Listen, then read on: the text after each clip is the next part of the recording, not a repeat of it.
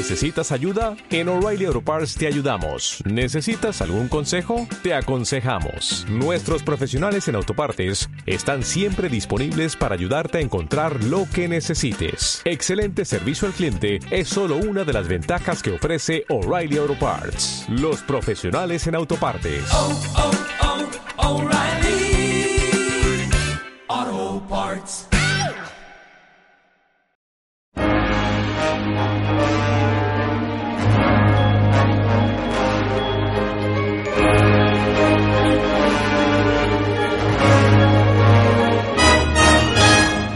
Querido José Iniesta, muy buenas. Buenas tardes, Javier. Guillermo Casado, bienvenido. Muy buenas tardes. Nos acordamos que tenemos en, en el alma a nuestro querido Quique Raro. Pues sí, no, además nos da mucha penita hoy especialmente porque no puede venir en un programa cuyo guion ha elaborado casi íntegramente él, se puede decir, Y que además le iba a hacía- gustar, le le iba a hacía mucha mucho. ilusión y, y bueno, al final ha tenido un problemilla, una cosilla laboral y no nos puede acompañar y teníamos ya que hacer programa porque lo consideramos ya casi maldito esto de hacer esta retrospectiva, ¿sabes? Siempre Bueno. era huidizo. Bueno, pues un beso para Quique y que la semana que viene le tendremos por aquí. Por cierto, la semana que viene que si no hay sorpresa, bueno, sorpresa, que si el, el emparejamiento de mañana de Copa del Rey no lleva el partido al jueves y afecta a nuestro programa, habrá programa especial de ILT Juegos. Vamos a hacer incluso Vamos a tener un programa especial de Street Fighter. O sea, que se lo tiene que escuchar todo el mundo. Bien, eso el jueves que viene Street Fighter. Ahí sí puedo participar Sí, yo, porque sí. yo era de 5 duro y 5 duro y 5 duro en la máquina y iban pasando uno tras otro. O sea, que perdías mucho, Eso, ¿no? bueno, más o menos. Eh, eso será la semana que viene. Insisto, si el sorteo de mañana no lleva el partido del Sevilla de Copa al jueves y nos afecta en el horario. ¿Qué tenemos para hoy? Introduzco ya del tirón, Javi. Venga, Pues venga, hoy tenemos otra retrospectiva, esta metasección que nosotros mismos creamos en la que hablamos de consolas que golpean nuestra vida y nuestra infancia. Hoy vamos a hablar de la cuarta generación de consolas. Si recordamos, pues ya hablamos de la primera generación encabezada por aquella Magnavox Odyssey y sus clones de Pong coetáneos. También pasamos por la segunda generación liderada por la mitiquísima Atari 2600 que, y vimos caer de su trono a los americanos. Para luego pasar a nuestra juguetera favorita que colapsó el mercado con su NES en la tercera generación. Así que empezamos nuestra historia de hoy por la cuarta generación. Con Nintendo como dueña y señora. Y con una Sega que había dejado un huequito minúsculo con Master System 2 y una guerra de consolas que estaba aún por llegar. Así que bueno, de esta generación de consolas, la cuarta generación, vamos a, hablar eh, de distintas consolas, claro. Pero eh, aunque hubo varias, eh, nos centraremos en cuatro y más todavía en dos. Las dos consolas esas que, bueno, pues la mayoría tuvo, tuvisteis o visteis a vuestro hermano mayor con ella jugar o a vuestros padres, también depende de la edad, ¿no? Un poco, porque estamos hablando, por supuesto, de la Sega Mega Drive y de la Super Nintendo.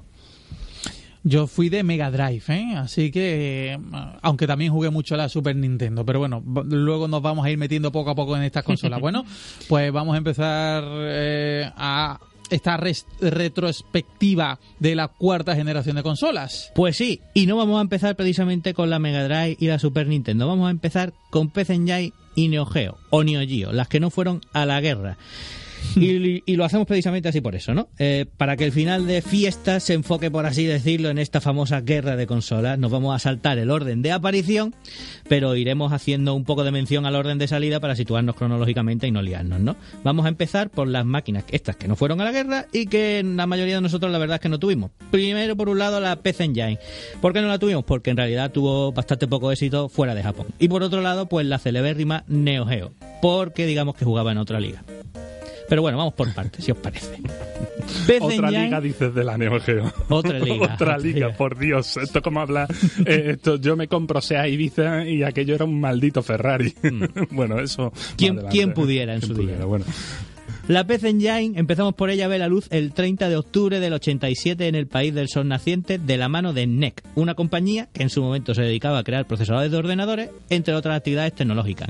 Y Hudson, la compañía de la abejita, que no sé si habréis visto el logo por ahí alguna vez. Una desarrolladora que pocos años antes había pegado muy fuerte con Bomberman, un juegazo, y que a día de hoy es una subsidiaria de Konami. Pues bueno, esta PC Engine fue la primera en salir de lo que llamamos la cuarta generación de consolas.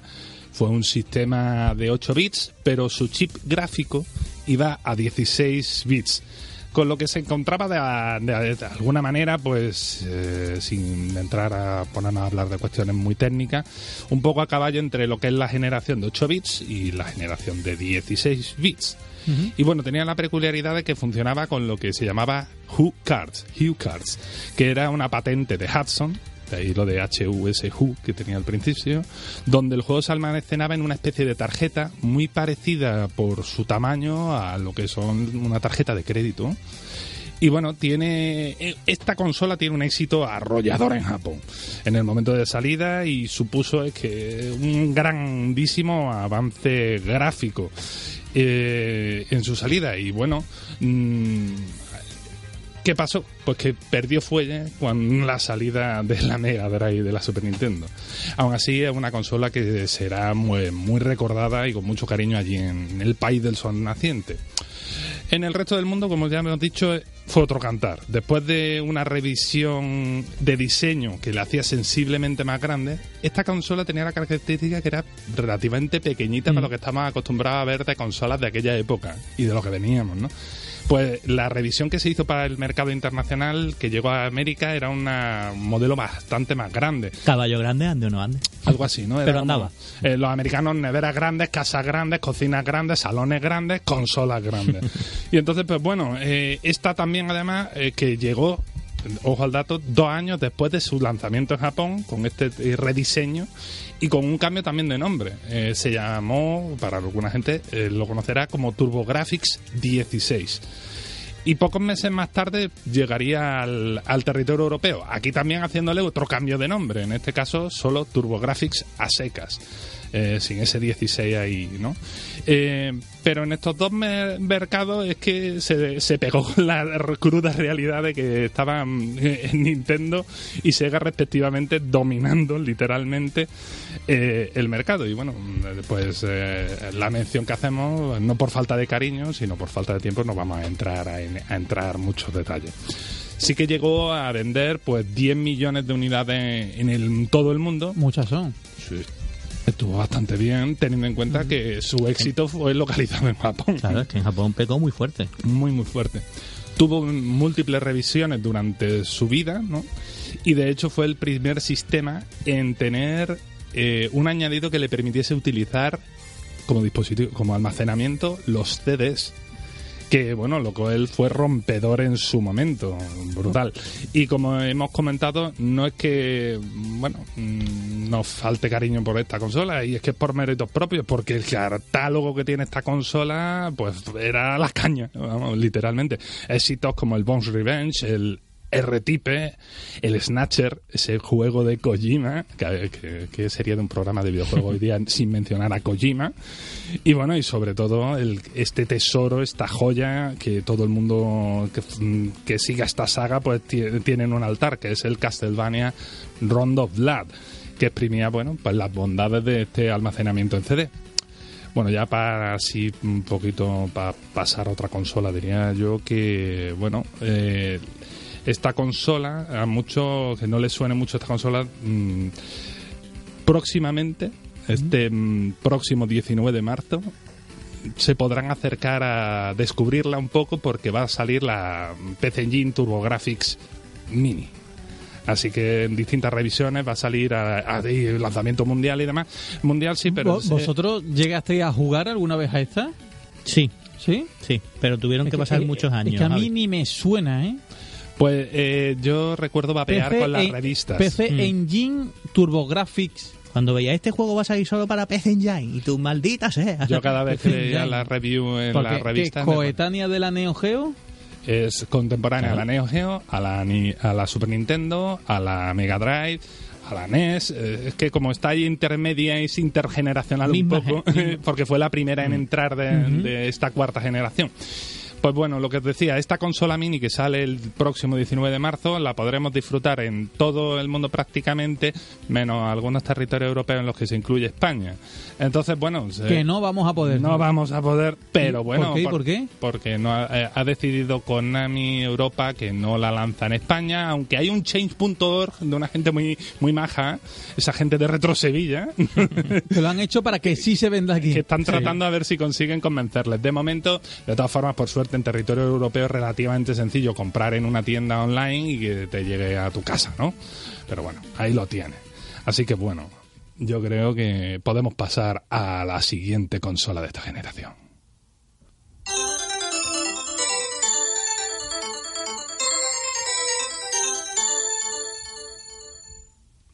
Bueno, ¿a, qui- a quién no le suena ese sonidito, no? Max 330 megas, ¿no? y sus 330 megabits, ¿no? Que ocupaba los juegos al inicio. Y es que pasamos a Neo Geo, o como hemos dicho, Neo Geo, el Porsche de las consolas de la época. Y vamos a dar un pequeñito salto temporal. Concretamente nos vamos a ubicar en el 30 de enero del 90, en Japón también. Aparte de la PC Engine, pues había salido la Mega Drive de Sega y llevaba algo más de un año en la calle. A su vez, en el verano del 89 Nintendo ya había anunciado que a finales de ese mismo 1990 llegaría la sucesora de la NES. En medio de esas dos grandes, SNK se asocia con Alpha Densi y crea un concepto nuevo de arcade que más tarde conoceríamos como Neo Geo. La idea era bien sencilla. Los muebles arcade de la época eran bastante caros porque los juegos venían en unas placas y para cambiarlos había que cambiar dichas placas de los juegos.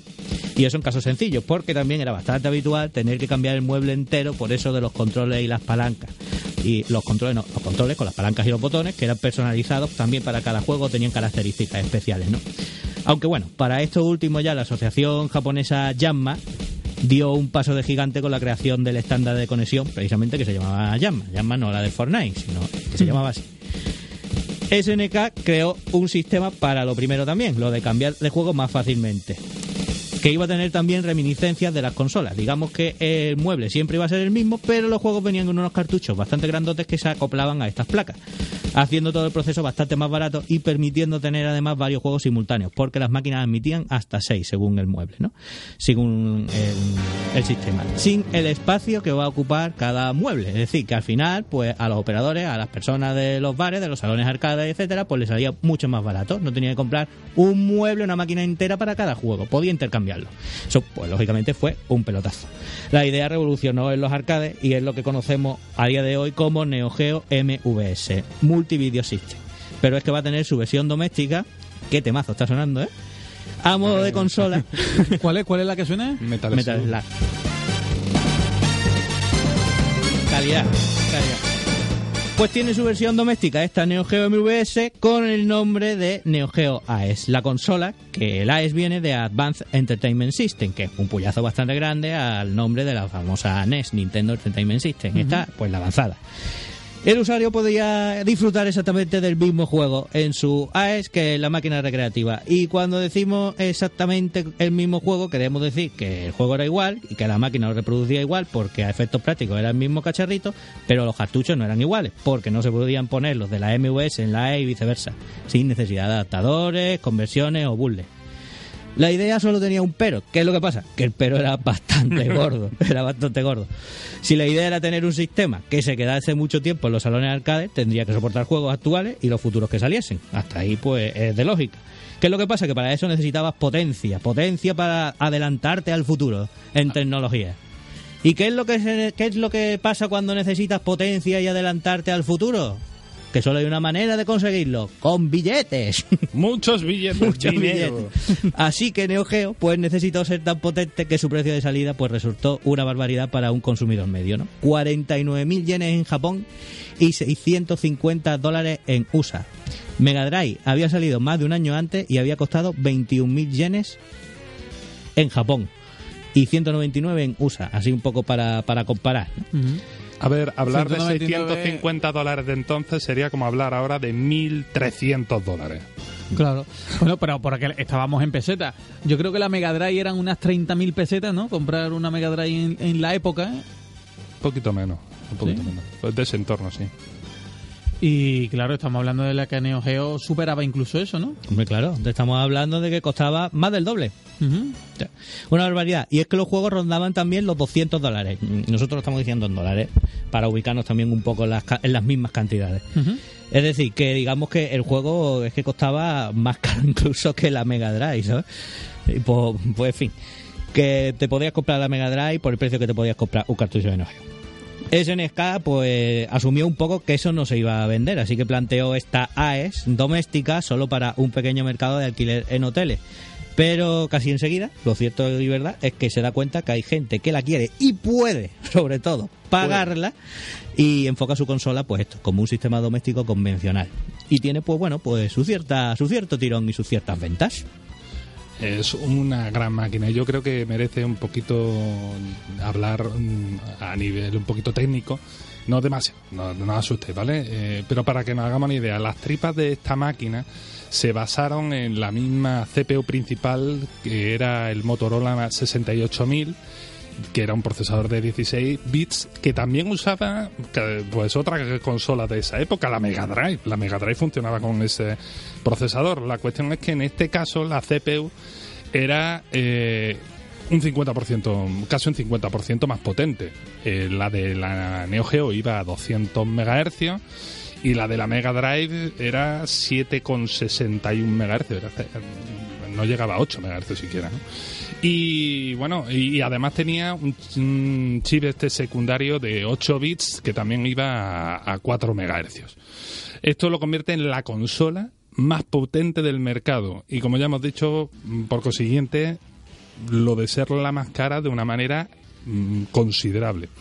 Así que bueno, Neo Geo es la que es recordada por todos los que vivieron ese tiempo como el arcade en casa, literalmente, y también como la consola más cara, el Ferrari, el Porsche, el deportivo, ¿no? Pero también como el sistema de ese gran juego, el Metal Slug, eh, que antes hemos escuchado la música, ¿no? Y con una de también algunos de los mejores juegos de lucha de la época. Y esto que iba a rebufo del Street Fighter 2 de Capcom, ¿no? Llegó a colocar, ojo, a pesar del precio, un millón de unidades en todo el mundo. Y aparte ha sido una de las consolas más longevas de la historia, porque se ha estado 14 años vendiendo software para este sistema. Ya ves. Bueno, eh, ¿pertenecía a alguna marca tipo Sega, Sony o algo de eso? SNK. SNK, ¿no? SNK es la grande. No sé, no sé si se nos ha colado ahí un, un pequeño gazapo con, con los megahercios de la Neo Geo. 12 megahercios tenía Neo Geo. 12 megahercios. Y la Mega Drive no llegaba a 8. Sí, eso, eso es. Pasamos Pero, precisamente... ¿La Mega Drive es anterior o posterior a la Neo Geo? Ahora te lo vamos a contar. ¿Vale? Pasamos precisamente a esta Mega Drive. Genesis does what Nintendo. ¿No? Como decía la publicidad. Genesis does what Nintendo don't. Esa es la publicidad norteamericana, eh, porque aquí un momento de mención, ya que la ha soltado aquí el amigo José. eh, la publicidad en esos tiempos era muy, muy agresiva y, se, y en Estados Unidos particularmente. Así que eh, los de Sega América mm, publicitaban esto como en la Genesis, que así se conocía la Mega Drive allí, harás lo que en la Nintendo no puedes. ¿no? Muy agresivo el tema. Y bueno, ¿quién no recuerda la Mega Drive? ¿Quiénes no fueron los que tuvieron una Mega Drive? Yo no la tuve. Bueno, la gente era o de Mega Drive o de Super Nintendo, ¿no? pues sí, pues sí. Cruda realidad. Nos vamos a como, situar- co- como Colacao o Nesquik. Yo era, yo era de, Claro. de Colacao y de Mega Drive. Pero Sí, te comías los dos, ¿a que sí? Si hacía falta, Lo te, que- te lo que me bebías los pusieran, dos. lo que me pusieran por pues, delante, era un poco igual. Si Sí, tenías sí, las sí, dos, sí, no sí. te venían ninguna mal. Sí, sí, sí. Pero te peleabas en el patio porque tú tomabas con la calle y el otro. Sí, No, pero sí por me- que era mejor si Super Nintendo o Mega Drive. ¿Lo ves? la cosa llegaba hasta las calles. Bueno, pues nos preguntabas por la fecha, ¿no? Mm, Nos vamos un poquito para atrás a 1988, el 29 de octubre concretamente. Hemos dicho antes que la Neo Geo, ya que me has preguntado por comparar, 30 de enero del 90. Va- Vale. La consola ve la luz en Japón como un intento de pasar la placa arcade de Sega, que era la System 16, a los hogares de los nipones, con conversiones bastante fieles y parecidas a los títulos que había en los salones recreativos de la compañía del erizo. Y además puede que muchos la recordemos como una consola de mucho éxito. ¿No? ¿Tú cómo la recuerdas? Sí, sí, sí, como la, la consola de la época. Efectivamente. De mi infancia. Pues lo cierto y verdad es que en su país natal nunca terminó de ser así. Ah, ¿no? No, ya que se vio eclipsada por qué? Precisamente por la men- mencionada PC Engine y la Super Nintendo después. Así que, bueno, su misma salida también resultó poco alentadora, porque la consola salió una semana después del que fue el superventas de la época, el Super Mario Bros. 3. Y todos los chicos nipones estaban demasiado ocupados jugando con el fontanero y con su cola. La del mapache, ¿eh? Este, este giro de guion no lo esperaba nadie. ¿eh? Nadie, nadie. Pero su desembarco en América y Europa en agosto del 89 y noviembre del 90, respectivamente, va a ser distinto. Mega Drive es rechazada por Atari para su distribución en USA porque la veía muy cara, 199 dólares. Y ojo a este dato porque la historia se repite, según lo contamos, no sé si te acordarás, en la retrospectiva anterior. Dijimos por aquel entonces que cuando Nintendo aterriza en América para vender su Famicom, la NES, a Atari, que ya no era la compañía de Nolan Bushnell y estaba dirigida por Jack Tremiel, creador de Commodore, rechazó distribuir el aparato de Nintendo y perdió un viaje de billetes y de millones en el proceso. Pues le pasa exactamente lo mismo con esta 16 bits de Sega. Igual.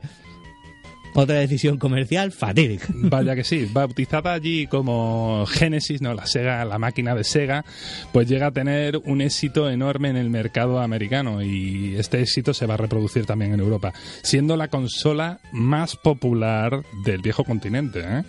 Eh, gracias a los avanzados gráficos que tenía y a sus juegos exclusivos como este Sonic del que estamos escuchando la música, eh, que mostraban lo, lo coloristas y rápidos que podían llegar a ser los títulos.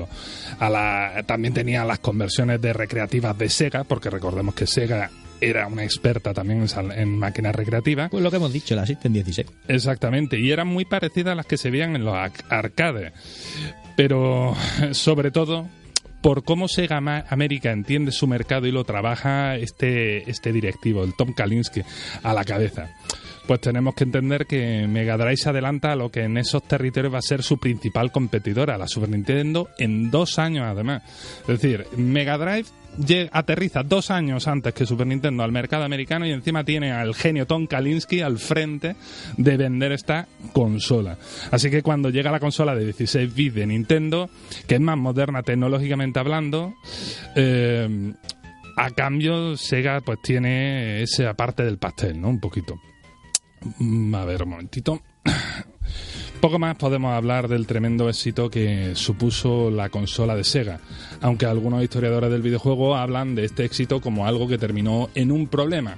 Porque sí, porque de alguna manera la Mega Drive trajo los mejores años a Sega, pero también fue en parte el artífice de su caída. Y aquí viene la parte fea, porque tenemos que hablar de sus dos add-ons, sus dos añadidos, ¿vale? Es decir, Sega, repito, para ubicarnos bien, esto Sega, Estados Unidos, tiene un éxito tremendo y cuando aterriza la Super Nintendo está allí y tiene que entregarle un poquito del pastel, pero son los errores de la propia Sega los que acabará haciendo que les vaya muy mal. Porque en diciembre del 91, eh, un poquito más tarde, un año más tarde en Estados Unidos, otro año más tarde en Europa, Sega lanza ese Mega CD. Sega CD con- eh, conocido así en América, ¿no? Un dispositivo para agregarle a tu Mega Drive la mm, potencia a la máquina y permitir ejecutar pues juegos en CD. Y gracias a eso, pues utilizar el, el- esa cosa que estaba de moda entonces, que era el Full Motion Video, ¿no? FMV. Exactamente, y es que se creía que eso era el futuro de los videojuegos. Vaya error, por cierto. Pero bueno, que no era otra cosa que, bueno, vídeos, películas de una calidad que hoy día nos parecería pues bastante cuestionable. Bueno, pero los inicios del futuro de los videojuegos sí fue, ¿no? Eh, A mí me gustaban manera, esos ¿no? juegos. Bueno, pero eh, por lo menos ya era el formato que actualmente se consume, ¿no? No, eh, una cosa es el soporte físico como CD y otra cosa el tipo. Estamos hablando Ah, de vale. que el videojuego se basaba en vídeos que tenían una interacción un poquito Mm, mediocre vale. y la calidad de esos propios vídeos también unas producciones mm, no Ya. todas a la altura, ¿no? Oye, ¿y entonces había para la Mega Drive la opción de ponerle el CD? Sí. Esta Mega CD. Ah, yo, De- eso, yo eso nun- nunca lo escuché. Pues espectacular algún que otro título, como por ejemplo el Sonic CD. ¿Y era con 32 bits también? No, esto eran 16 bits. Esto era Ah, un 16 poquito bits, más ¿no? de potencia, un poquito de soporte físico vale, CD. Vale, vale. Todavía no habíamos saltado de bits. Vale. Todavía no hemos cambiado de bit. La cosa es que, bueno, el cacharro este pues fue apoyadísimo, un montón con una campaña de publicidad muy potente, pero tenía un grave problema. Era caro y no llega a tener un catálogo significativo, pese a contar, como he dicho, algún que otro título muy bueno. Y al no terminar pues de funcionar, pues la compañía, pues ¿qué hizo? Pues no dudó en abandonar a su suerte y con él a los usuarios que habían confiado en la compañía a la hora de adquirirlo. Así Sega había aprendido, ¿no? ¿O no? Porque en el 94 y a las puertas de la nueva generación, es decir, ya está- estamos en la cuarta generación, las consolas de 16 bits, ¿no? Pues en el 94, ya cuando ya se está rumoreando lo siguiente, ¿no? Sega piensa que no todo el mundo va a poder permitirse un nuevo sistema, eh, adquirir el nuevo sistema, este que se va a ser conocido como la Sega Saturn. Así que ellos deciden que eh, crear lo que se conoce como la Sega 32X. Pues otro add-on, otro y, añadido. Y este sí salta de bits. Esto sí salta de bits. Y el 32X, pues es eh, convertir, un- eh, al ponérselo a tu Mega Drive, que se ponía por la ranura del cartucho, eh, convertía tu Mega Drive en una consola de 32 bits. A ver si lo... La convertía tanto que la convertía en, en siguiente generación, porque de hecho se considera este add-on de la siguiente generación, de la quinta. Sí, se considera el primera cosita de la quinta generación, ¿no? Pues bueno, a ver si lo pillamos, Javi. ¿Qué creéis que, que pasó con un cacharro como este que fue muy apoyado en publicidad por la compañía en Occidente, pero era caro y que no llegó a tener un catálogo muy significativo? Que se la pegó. Que se la pegó. Y eso que tuvo lo mismo, igual que el Sega CD, que son unos visionarios a veces. Unos visionarios. A ver, eh, esto en parte tiene una historia negra porque Sega USA se llevaba a un poco en, descomunica- en comunicación con Sega Japón. Y entonces el, el 32X fue una iniciativa de Sega USA y la Saturn era una cosa de Japón, ¿no? Pero bueno, eh, eh, así que bueno, la confianza que, que dejó en los usuarios de, hacia la compañía de Sega, ¿cuál era? Pues baja. Baja, Claro. tu, tu Sega te anunciaba un cacharrito. Así que cuando llega esa Saturn, eh, los usuarios lo ven un poquito regular. Y esta sería el inicio de la caída de Sega, ¿no? Pero no todos fueron a los malos, ¿no? Yo diría que hay uno que sí que funcionó. Sí, hubo uno que sí que funcionó. Y fue el, el Master System Converter, que fue un aparato que podíamos poner en nuestra Mega Drive para que éstas reprodujeran juegos de la consola predecesora, la Master System. eh, que hasta aquí, pues todo muy bien. Lo que. Recordemos que la Master System, como vimos en la anterior retrospectiva, sí que tuvo buen calado. Sí, y buen catálogo además. Eh, lo que no se dijo, lo que la gente no sabía en la época con, con lo de este añadido de- del Master System Converter es que toda la circuitería necesaria para jugar a la Master System ya se encontraba de serie en todas las consolas de 16 bits de Sega. Y que este aparato lo único que hacía era activar un sensor para poner a disposición las CPU de esta de Master System que ya traían todas las Mega Drive de serie. Así que, bueno, y aparte, bueno, lo de aportar la ranura de cartuchos y tarjetas necesarias para jugar a estos juegos, ¿no? Eh, eh, pero bueno, Bueno, lo de las tarjetas se quitó después justo en el Master System Converter 2. Se quedó solo cartucho. Muy cierto. Esa revisión que hubo, que a su vez con la revisión europea de la Sega 16 bit la Mega Drive 2, ¿no? Aquella, aquella que se quedó más compacta, más chiquita de la Mega Drive 2. Así que bueno, yo creo que aquí la Mega Drive bien merece destacarle algún titulito, José. Yo, yo te lo digo. No podemos mencionar la Mega Drive, no, no cantar el amor a algún juego. ¿Tú cuál tienes? Uf, yo tengo tantos y me tengo que quedar con poquitos, me voy a quedar con muy poquitos, ¿vale? Pero es que tengo muchísimos. Para mí ya sabéis que, que- es que me encanta el Sonic 3. Me encanta Oh. el Sonic 3. eh, yo flipaba con eso de Super Sonic. Yo, ya, ya sé que su primera aparición la hizo en el Sonic 2, pero la verdad cuando pegaba el explosivo fuerte y tenía funcionalidad allí Lo de el Su- Sonic, Super Sonic que siempre pensé que era una copia del Super Guerrero. era de- aprovechando el de bola- de bola de de- dragón. de- Lo era, lo era. del Super Saiyan, pues ahí venía tu Super Sonic y es que el juego del Sonic 3 empezaba tal que así, con tu Sonic en Super Sonic volando por encima del mar, ¿no? Y llegando a la isla y bueno, es que yo directamente alucinaba. Y también me gustaron mucho mm, los juegos del Gas and Heroes, el Ristar y el Dynamic Heady. El Dynamic Heady que era un juego súper variado, súper colorido, súper rápido, me encantaba. Yo aquí, la verdad que mm, me quedaría con un par de títulos, porque, a ver, de Sonic te quedas con todo, ¿vale? Eso, eso mm, para empezar, ¿no? Es como decir, quiero el Super Mario World en las NES, ¿no? Pues, pero yo tengo muchísimo Oye, cariño. perdona, y de los Sonic que sacaron, creo que era en el 2, cuando sacaron a Tiles, que era el zorro que iba con Sonic. Que permitía al hermano pequeño ser cascarón de huevo y, ¿verdad? Esa, esa, ese pequeño detalle a mucha gente nos gustó porque algunos éramos bastante paquetillos y yo acompañaba así a mi amigo. Tails nunca, nunca moría, siempre iba cayendo al lado de Sonic, que era el hermano mayor un poco y que iba... Totalmente, esa, cosa es muy chula. Pues yo el, juego que destacaría sería el Street of Rage, un Final Fight pero exclusivo de Mega Drive, que es una pasada y que tiene una banda sonora chulísima y el otro que tengo yo en mente mucho, mucho es el Aladdin. El Aladdin, ese, ¿El juego, Aladdin? ese juego que es que, bueno, el Aladdin de Mega Drive es una maravilla. Y qué temazos tiene el juego ese también, ¿eh?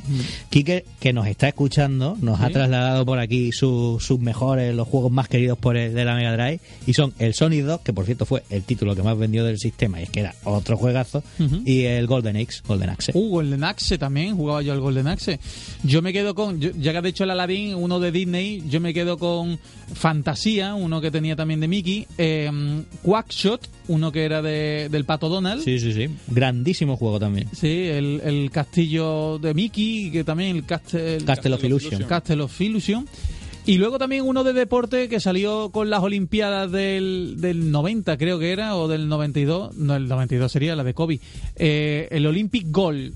Oh. ¿Os acordáis del Olympic Gold? Que había que darle muchas veces a los botones para ir, Sí. co- para ir corriendo, eso, Claro, con claro. las técnicas. Esos juegos destrozaban muchísimos Sí, sí, sí, sí, sí, era cuestión dedos. de a ver quién era el que el que le daba más rápido a B, a B, a B, a B. Ahí también había algún que otro codacillo. Sí, sí, sí, Claro, sí, para tirarle el mando al hermano. En plan, ya no corres tanto, ¿eh? Sí, sí, sí. Esa, esa modalidad de juego en 3D. pues bueno, yo creo que José ahora toca pasar al, al otro contendiente. Pasamos a Super Nintendo, el cerebro de la bestia. Nos ubicamos otra vez. Ya estaban todas en la calle y Nintendo, con un par bien puesto, seguía compitiendo con ella con su NES, su Nintendo Entertainment System, la consola de 8 bits que tanta guerra había dado en la generación anterior. Pero que a estas alturas, como es lógico, pues había quedado un poco ya obsoleta. ¿Por qué tardaron tanto? ¿Por qué se quedaron rezagados? Pues la verdad es que es un poco difícil de decir, pero algunos historiadores miran al gran presidente de Nintendo, Hiroshi Yamauchi, como el culpable, entre comillas, ¿no? Por un lado, Yamauchi tenía bastante cariño por su Famicom o NES, ¿no? porque le había, puerto, le había abierto las puertas del mercado de las videoconsolas. Pero por otro lado, también es verdad que este hombre pues desconfiaba un poco. Recordemos que Nintendo miró mucho a Atari en su desembarco en Norteamérica. Aquella historia de no parecer una consola, de cambiar el nombre de los cartuchos y los mandos, pues todo mirando precisamente a este fiasco de Atari, ¿no?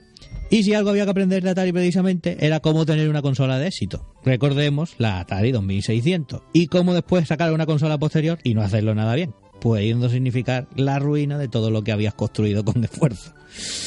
Así que pues este hombre estaba un poquito asustado. Con razón. Con razón. Por fin el 21 de noviembre del 90, que fue, por cierto, un miércoles, la Super Famicom, que es como se llama por allí, ve la luz. Em, Super Famicom, que es la Super Nintendo. Efectivamente, se llamó por allí, por Japón así. Super Famicom. Sí, porque la anterior también se llamaba Famicom. Famicom, pues está la Super Famicom. Su salida, pues como podéis intuir, pues fue un éxito enorme y se vendieron en las primeras horas 300.000 unidades. El problema es que las reservas pues superaban, el millón y medio de unidades. ¿Y Nintendo qué tenía? Pues solo estas 300.000 unidades. Así que pues la locura se desató un poco, ¿no? Las tiendas cerraban para evitar colapsos de las personas preguntando si la tenían. Y, y bueno, no solo eso, sino que además las máquinas, y esto es una anécdota curiosísima, se distribuyeron por la noche y bajo un anonimato pues digno de película de espía porque la mafia japonesa, los yakuza, tenían la intención de robar los camiones de reparto y hacerse con las consolas para poder venderlas en el mercado negro. ¿sabes? Hombre, es que estamos hablando de que eh, mm, cinco veces más demanda de lo que tenían previsto de fábrica. ¿Cómo no sería la cosa que ese caos acaba con que el gobierno pide a las empresas que fabricaban consolas que las salidas a futuro pues se hagan en fines de semana y que dejen por favor los miércoles tranquilitos, ¿sabes? Así que bueno, en el resto del mundo el éxito pues se repite y ya sí, la Super Nintendo o Super NES planta cara a la compañía de erizo que, llegaba, que llevaba muchísimo terreno de ventaja ya, ¿no? Y así pues se origina lo que podemos llamar como la primera guerra de consolas. Las batallitas en los patios de colegio, a mí me gusta más esta, a mí me gusta más la otra, esta es mejor, esta es peor. Esta es más potente. Y es que si hablamos de cuestiones técnicas, tecnológicas, aquello que la, eh, la máquina de marketing de la competencia de Nintendo, ¿no? De esta, el marketing de Sega, eh, tenía que el término ese del blast processing, que respondía evidentemente a la diferencia de potencia que había en lo que era la CPU, es decir, el- la unidad de proceso principal, con- de su Mega Drive con respecto a la Super Nintendo, porque la Mega Drive llevaba un Motorola 68000 de 16 bits a 7,61 MHz frente al procesador de 16 bits de la Super Nintendo, que iba a 3,6 MHz. Básicamente el cerebro de la bestia mm, tenía menos cerebro en principio.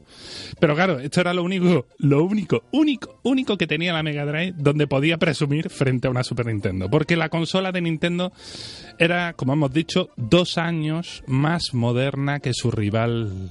Así que la Mega Drive que tenía un chip de sonido Yamaha de seis canales, en cambio la Super Nintendo pues tenía uno de Sony, creado por Ken Kutaragi, el, el que bueno, es el padre de la PlayStation, ¿vale? y que era un chip de sonido de 8 canales y encima muy superior en cuanto a calidad y lo que se podía hacer con él. La Mega Drive, por ejemplo, en la cuestión gráfica, pues tenía una paleta de colores de 512 colores, de los cuales solo podía mostrar simultáneamente en pantalla 61. En cambio, la Super Nintendo pues podía reproducir cerca de 33, tenía una paleta de cerca de 33.000 colores, de los cuales podía mostrar en pantalla 256.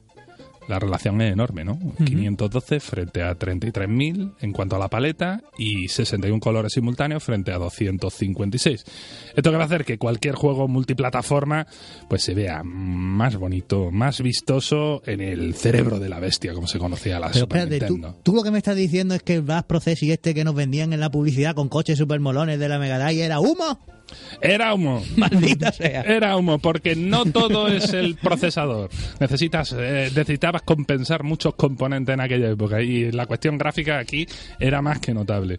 Pero no solo eso, la Super Nintendo tendría además ese cele, celebérrimo y además publicitado y bien usado Modo 7, uno de los ocho modos gráficos especiales que tenía implementada la consola, numerados del 0 al 7. ¿no?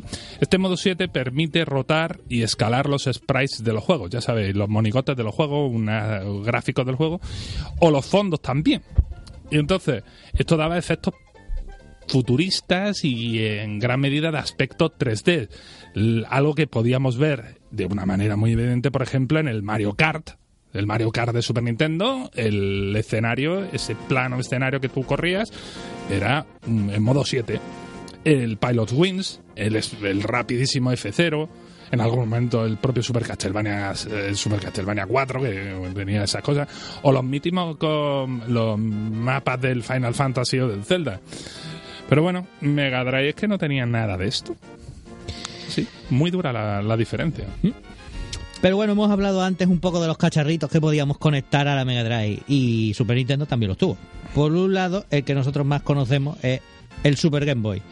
No sé si recordáis, este cacharrito permitía ponerle juegos de la Game Boy a la Super Nintendo y que se viesen por lo menos con cuatro colores seleccionables de una paleta de 32. E incluso si el juego se había hecho así, pues, pues se le podía añadir un bordecito, tener más resolución, más velocidad. Después se lanzó además el 2, que permitía también ponerle el cable Link. Este triunfó, se puede decir. ¿Sí? Eh, Sí, sí, sí. Este tuvo bastante salida. Después tuvimos el Sufami Turbo, que ese ya lo conoce mi prima de Cuenca y alguno que otro en Japón, que fue una cosa rara que lanzó Bandai en Japón con la aprobación de Nintendo, que tenía dos ranuras para meterle cartuchos con aspecto de Game Boy a esta Super Nintendo. Dos ranuras porque algunos juegos se podían cruzar, o lo que es lo mismo, compartir datos con otros juegos del catálogo. Y tú diréis, ah, bueno, pi- pinta bien, pinta bien, pero ¿cuántos cre- juegos creéis que tuvo ese catálogo? Trece. tuvo 13 juegos. Conclusión, fue un absoluto fracaso. Vaya tela. Sí. Y también tuvimos el Satellaview, conocido comúnmente como BSX, y cuya B, precisamente en el nombre, pues dio lugar a que se creyese sin razón que el cacharro este pues también fue hecho por Bandai, pero la verdad es que Bandai no aparecía por ningún sitio y, y, cre- y creernos que lo han buscado más de uno y más de dos, ¿no? Era un SAT modem que se conectaba a los bajos de la Super Nintendo y que requería una suscripción a la estación de radiosatélite Giga. A ciertas horas del día te conectabas y podías descargar juegos, pero sobre todo recibir noticias mm, y guardarlas en tu memory card. Su primer juego fue el BS Zelda, que fue un remake del The Legend of Zelda, pero también fue un fracaso. Aunque, bueno, a este cacharrito le debemos y, y a este mm, debemos el juego Radical Dreamers, que fue en parte precursor de este Chrono Cross de la PSX, así que muchos de ellos dirán que le deben la vida. Qué, qué bonito, ¿no? Eh, descargándote en aquellos tiempos. Men- menuda tecnología. La verdad que sí. Y eso de estar esperando, esperando tiempo, porque la velocidad tampoco que fuera muy buena, ¿verdad? Para que se te descargara una noticia. Pues, Pero all- allí tuvo este cierta repercusión, pero también fue un, un- un fracaso, la verdad. Bueno, ¿qué os parece si comentamos nuestros títulos más queridos de Super Nintendo? Venga. ¿Empiezas tú, Javi? Bueno, yo te voy a decir el, el Mario porque es que la verdad que de Super Nintendo, al no tenerla, yo siempre iba a casa de mi amigo Nandi y que él era de Super Nintendo y jugaba alguno, pero, pero no recuerdo alguno. No recuerdo juegos particularmente de la Super Nintendo, más que el Super Mario y alguno particular, ¿no? Bueno, yo, yo tengo que mencionar primero el Axelite, ese pedazo de shooter matamarciano de Konami que mm, creo que a día de hoy sigue siendo mi matamarciano favorito, Ujú. el que más me gusta. A día de hoy sigo disfrutándolo un montón y deseando que alguien haga un juego similar. Y nadie lo hace. Soy un incomprendido, ¿no? Aquí. Y el otro juego que tengo en el corazón, el Super Mario World, directamente. Es que ese juego es un juegazo. Pero yo aquí quiero mencionar muy especialmente al Super Soccer. Y vosotros dices, Super Soccer, Guillermo, si tú... A ver, yo... ¿Tú eras de, de juegos de fútbol? No te creas, pero tuve la suerte de comprarme mi consola de segunda mano y por lo tanto, cariñosamente, entre los juegos que compraba y no podía renunciar a en esa compra, venía el Super Soccer. ¿Y qué ocurrió? Que fue el cartucho que más cambié por todo mi colegio. Nadie tenía el Super Soccer y yo era el único que lo tenía. Así que tú imagínate que te habías comprado el Dragon Ball Z de importación. Te lo podía cambiar por el Super Soccer. Así que las cosas más codiciadas han llegado a mis manos gracias a un Super Soccer. Pues dices Dragon Ball Z y te lo compro, porque a mí ese juego fue uno de los que me impactó mucho de la Super Nintendo y además tuve la suerte de jugarlo en su momento. O sea que, que lo disfruté mucho. Pero claro, también me encantaba el Super Mario World. La verdad es que ese juego, me- además me, me lo pasé íntegro con todas las moneditas y todo lo que podías encontrar por allí secreto. Eso no era tan bueno. Eh, era, era complicado, tenía, bueno, complicado, tenía trabajo, podemos decirlo, ¿no? Y no sé, quizás el Edward Jim. El Edward Oh, Jim, es que, uf, que me encantaba todo del juego ese, ¿eh? Él era lo original, lo loco que era, la música De Tommy de Tallarico. Que era impresionante. Que es importante recordar, eh, si no lo sabéis, Tommy Tallarico monta el show Video Games Live, que es esa especie de eh, show de videojuegos y orquesta itinerante que de vez en cuando llega a alguna parte del mundo, incluso a España. Como, como que hace poco llegó a Murcia y Claro, nos lo perdimos. y nos lo Nuestros perdimos. amigos de Xenogames sí que estuvieron por allí, qué Qué suertudo. envidia. Sí, sí. Y aquí nos dice Quique también los suyos, que ya que hablamos de Super y Super Nintendo y Super en los juegos y Super de todo, pues los suyos son Super. A ver si lo adivinas, Quique. Super Guille, Castlevania. Guille. Super Castlevania, premio. Super Castlevania, no podía faltar. Y si adivinaras un segundo, ¿cuál sería? Super Metroid. Super Metroid, efectivamente. ¿Tanto lo conoce, Guille? A ver, le gustó mucho, eh, tanto uno por unos motivos como el otro, ¿no? Eh, Super Castlevania 4 es considerado uno de los mejores Castlevania, eh, punto y aparte, no solo por ser de este sistema, sino un pedazo de juego. Y el otro es que es el padre de un género en sí mismo, el Super Metroid, el género Metroidvania este del que hablamos, eh, que mm, el primero va Metroid, ¿no? y es un juegazo también. Y luego Avania, ¿no? Y luego va a Banner. Pero Quique se ha quedado con los dos, con Metroid y con Castlevania. Hombre, es que ¿a quién más? Quique se construyó el género en la Super NES. Vaya básicamente. bueno, bueno, vamos a ir ya cerrando un poco, si os parece, que al final, pues, como siempre, nos quedamos sin tiempo. Bueno, está bien, está bien. Que si no, la gente nos mata. Bueno, para ir cerrando, ¿estas son las únicas consolas de esta cuarta generación? No exactamente. Porque hemos dicho la PC Engine, Neo Geo, Mega Drive y Super Nintendo. Sí, Efectivamente. ver, hemos dicho al empezar que íbamos a tocar eh, solo cuatro consolas, pero no exactamente, porque en esta generación hubo algunas más, que viene bien mencionarlas, ¿no? Por un lado tenemos la Neo Geo CD, que fue una revisión de la Neo Geo, esta que hemos estado hablando antes, el, Ferrari, ¿no? La super cara, ¿no? Con los juegos arcade, pero que en vez de usar cartuchos, pues tenía como soporte los CDs. Así que, bueno, compartía parte del catálogo pero el per- formato este de CD permitía que fuera muchísimo, muchísimo más barato. El problema es que el lector de CD era eh, de clase 1, eh, precisamente para abaratar costes. Así que la consola es recordada también por unos interminables tiempos de carga. Así que tú ibas a echar una partida y así eso, y así eso empezaba el combate, ¿no? Sí, además con los juegos de lucha que era criminal. criminal. Bueno, el otro juego, eh, la- digo, la otra consola, otra consola a mencionar es la PC Engine Super Graphics o Super Graphics a secas, ¿no? Que fue la sucesora de la fallida PC Engine. No, la sucesora fallida, la PC Engine Sí, no fue fallida. a ver, entiéndeme. eh, Aquí sí. eh, Aquí sí, eso, eh, eh, vale, cierto. Los matices. Fallida en, en, el, en Occidente, éxito en Japón. Pues esta, la Super Graphics, fue también, fue, sí, esa sí que fue fallida. Era, sí. era mucho más, eh, más potente y retrocompatible con las hookers estas que tenía, pero es que solo tuvo cinco juegos específicos y vendió solo 75.000 unidades. Bueno, Hombre, con cinco juegos, ¿qué puedes esperar, no? Triste historia de una consola. Muy bien no le podía ir, la. También eh, mencionar la PC Engine Duo o Turbo Duo, también fuera de Japón, ¿no? que es una encarnación distinta de la PC Engine, que era la fusión de la PC Engine con su añadido el PC Engine CD. Así que básicamente pues podías reproducir todo el catálogo de PC Engine sin nada más porque tenías tu consola todo en uno. ¿no? También mencionar esta, esta es una curiosidad de consola taiwanesa que siempre hay que mencionarla porque existió y porque, bueno, pues fue relevante allá en Taiwán, ¿no? Y que, y que tuvo juegos chulos. De hecho, Exactamente. bueno, bueno, ahora lo mencionamos. Esto Super Akan se llamaba así el sistema y era de la compañía Funtech, una curiosa consola taiwanesa de 1995 que no pudo pues, conseguir su espacio. Nació pues lo que se diría tocada de muerte, ¿no? Porque salió cara, justita de potencia y justo en el auge de las 3D. Así que bueno, algo e- esa tecnología esta consola no estaba ni mínimamente preparado. Así que bueno, por destacar, tenía un gran juego de, de lucha que era el Sango Fighter. Estaba bien ese juego, de verdad. Juego bien. Y así la última consola que vamos a mencionar pues sería el CDI de Philips. Un divertido, pues diríamos, engendro, que se dedicaba casi por completo a eso que estuvimos hablando sobre la- el Sega CD, ¿no? El Full Motion Video. Y fue un fracaso, pero es que a día de hoy pues tiene la divertida curiosidad eh, de ser la consola pues que alberga los juegos feos, pero feos a rabia, de Mario y de Zelda sin ser juegos de Nintendo.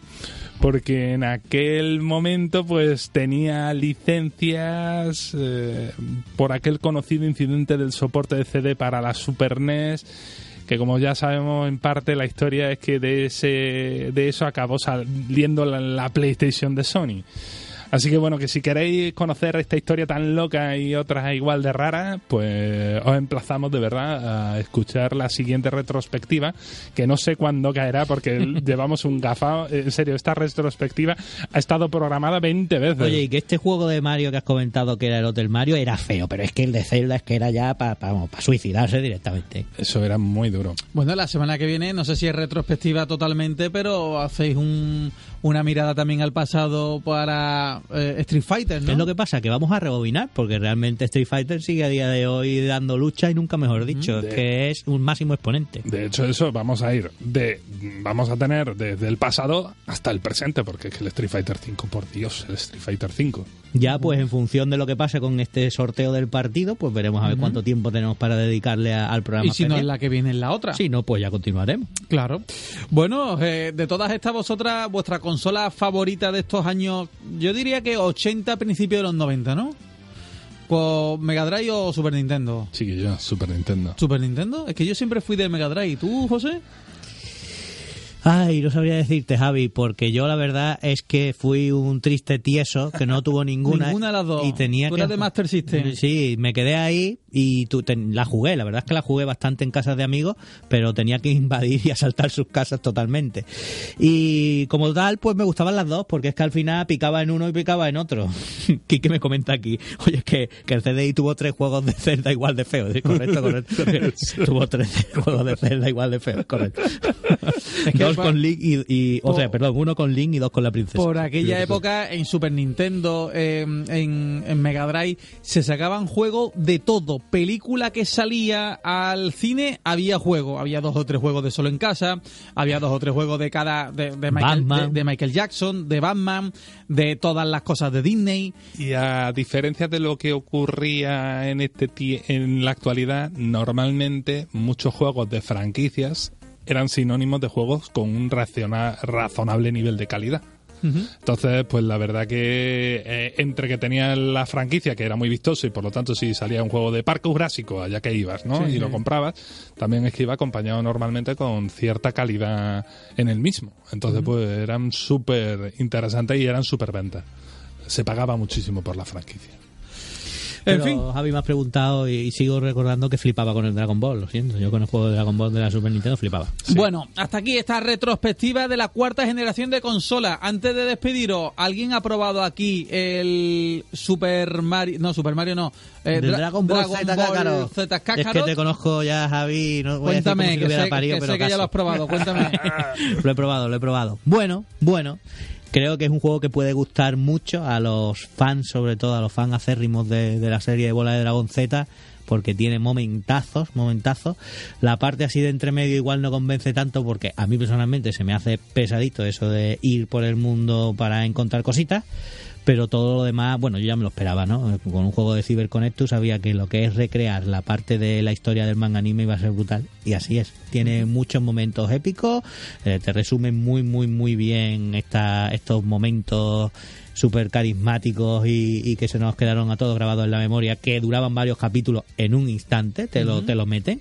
Y además tiene muchísimos, muchísimos, muchísimos guiños para todos los fans de, de Goku y de Bola de Dragón. ¿Y, qué más puedo decir? Pues que... ¿Merece la pena 70 euros el juego? Ah, eso ya cada uno que juegue. Yo creo que si te gusta mucho Dragon Ball, sí.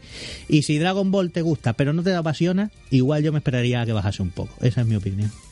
Porque el juego está bien, ¿sabes? Pero que no lo compraría a precio de salida.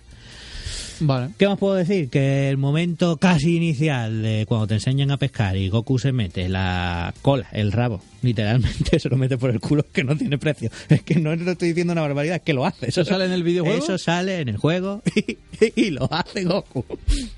Madre se pone un rabo de mentira porque recordemos que se lo habían quitado sí. y se pone a pescar. Y se pone a pescar. Ahí está. Es que eso es que, vamos, yo lo vi y digo, madre mía. ¿y en, el, ¿Y en los dibujitos lo hacía así también? No, en el dibujito lo tenía y luego se lo quitaron, ¿no? Pues ¿Ah, aquí se lo pone de mentira, pero se lo mete por ahí. Vale. Ay, por favor. Oye, que. ¿En, serio, ¿en, serio, ¿En serio te lo has reservado? Solo he dicho ¿Tú has disfrutado jugando? ¿Tú has disfrutado jugando? En lo que hace el juego, de verdad. ¿Tú has disfrutado jugando al Kakarot? Eh, yo me he entretenido. Oye, he jugado poco, ¿eh? Los primeros compases y a mí me ha gustado. Pero esa parte de intermedio de estar cogiendo cositas y Mm, diciéndole a Chichi que me cocine un plato, pues bueno, pues, a mí no me, no me acaba de atraer, pero bueno, aún así es Dragon Ball. Eso es la parte de historia, ¿no? Eso es la parte de entremedio de, de recrear estos momentos de la historia. Bien. Bueno, pues hasta aquí esta sección de ILT Juegos. Lo podréis escuchar, este programa, junto con los anteriores, en cualquiera de las plataformas de podcast y seguirles en las redes sociales, en Twitter y en las otras redes. ILT Juegos. Hasta la semana que viene, José Quique eh, y Guille, y a Quique también se lo digo. Sí, sí, Quique ha estado con nosotros al teléfono, aquí ha estado mandando sus cositas. Y la semana que viene estará en directo con nosotros. Hasta el jueves. Adiós.